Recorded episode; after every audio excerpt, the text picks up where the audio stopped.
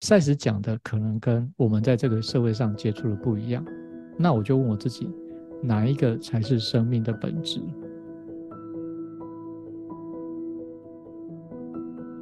那我想要讲一个，就是我自己学赛斯之后，这是我自己的特色哈。我很重视，就是我在赛斯书里面读到的东西，我如何用到我的生活上。因为我一直有个理念哈，就是书上我读到再多的东西，我背了再多的知识，如果我不知道怎么用，我没有去体验，那对我来说就是零，就是什么都不是。OK，因此我就有一个很重要的理念，就是我会想办法把赛事书我读到的片段或是练习，每一个我都会去试着做做看。所以各位你在问我一些问题，为什么我可以讲出这么多呃我自己怎么操作的细节？原因就是。那些我所遇到困难，跟我跟你们都一样，我也曾经遇过这些困难，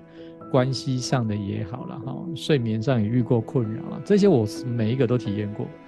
因此呢，我就练习好，我跟各位说，是因为我觉得我当初在接触赛事资料的时候，我就已经知道说，这是我这辈子我想要找的答案。因此呢，我愿意把我自己旧的想法、旧的理解全部都放下来。那不管我能不能知道赛斯在说什么，我试着用他的讲法去做，去操作，然后我会得出属于我我的版本，我的版本的理解啊。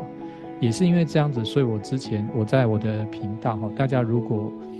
有看 YouTube，你可以去搜寻我的频道“万能人生事务所”，我就讲了一个系列叫 “Freedom 实修课”啊，它有第一部跟第二部了哈，都各有六部影片。那大概就是汉宁刚刚问了我的问题。我觉得生活中，我觉得我自己把赛事资料运用之后，然后比较有相关的，我揭露一部分，就是放在 Freedom 实修课。好，那你，你如果有机会可以去听。哈，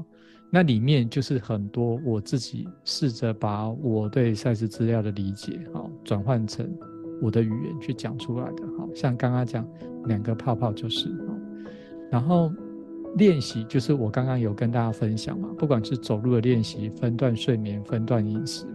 然后 Freedom 实修课，那一个就是我把我自己在人世间处事的原则，或是我看待的角度，它是一个架构啊，它是一个架构，就是我把它翻成白话架构，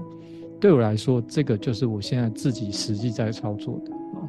所以我总结，简单总结就是生活上我很重视实修，所以分段睡眠搭配分段饮食，你可以去参考《灵魂永生》的第五百三十二、五百三十三节，赛斯有叙述怎么做哦，细节你可以去看五百三十二、五百三十三节啊。分段饮食、分段睡眠，这是一个基本的啊。然后呢，你平常生活中我会去做心理实践的练习啊。因此呢，白天会有心理时间练习，那晚上可能就是有走路啊，搭配这个。然后我的睡，我我自己现在作息完全都是分段的，所以我没有，我不会有那种固定，呃，晚上睡七八个小时就不太有这种情况。OK，那因此我每天我可以用的时间其实是很多的，哦，就是我可能主要只睡四到五个小时，然后白天早上睡一次，下午睡一次，那其他我的活动时间是非常多的。OK。那另一个就是我刚刚想讲的，就是 freedom 的课的架构里面，其实就是我现在怎么看待这个世界，包含说大家刚刚有问我关于什么是关系呀，什么为什么我会有那样子的看法，就是我现在整个我的基本架构可能跟现在社会价价值观很多地方是不一样的啊，所以我会问我自己，比如说我如果在赛事书上得到读到一些东西。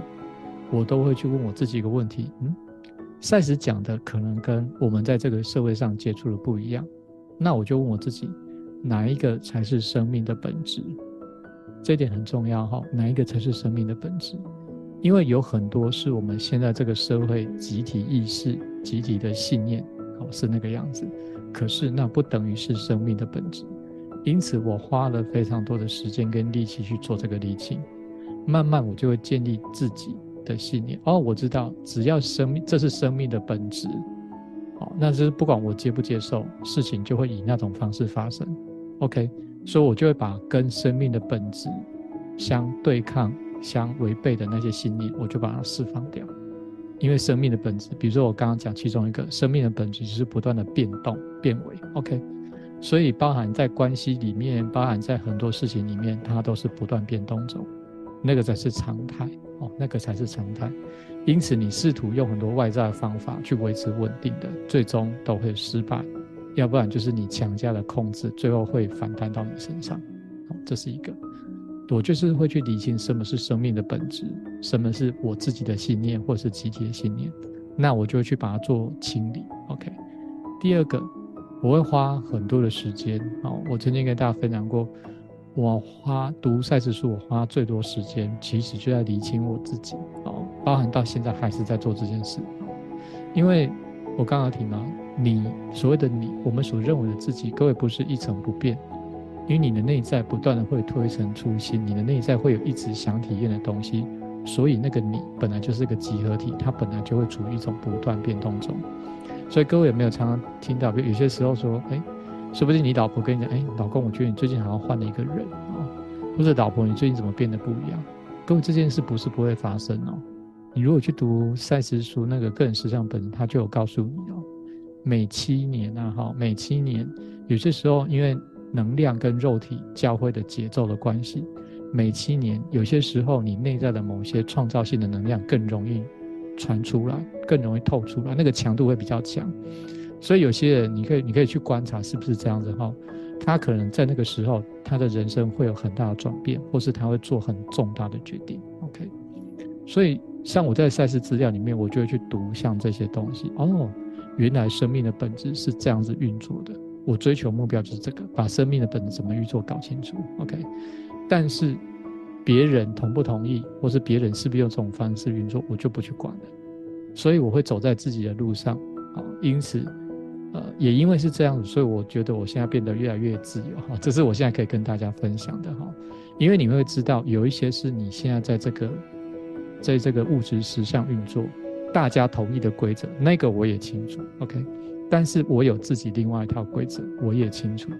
各位，当你两个部分都是清楚，你就知道自己怎么去哪里啊，怎么去哪里。那有些人是因为他自己那一套他没有清楚的建立，他处于一半，有没有？他可能用很多是旧的架构，可他新的架构他自己没有，像我刚刚讲，没有去抓出哪些是生命的本质，他自己没有搞清楚，所以他就会经常在新旧信念的那种冲突里面。左右摆荡，要么有些人就回去旧的信念，要么有的人就是卡在那边不上不下这样。所以我想跟大家讲说，所有的学习会回归到一件事后，如果能够帮助你了解生命的本质是什么，然后生命的本质是如何运作，如果你有抓到这一点，哦，那很多事情就会变简单。你会发现有太多的东西是你立刻就可以放下舍弃的，根本不需要去担心啊，这是呃。我想要利用这个机会跟大家分享的。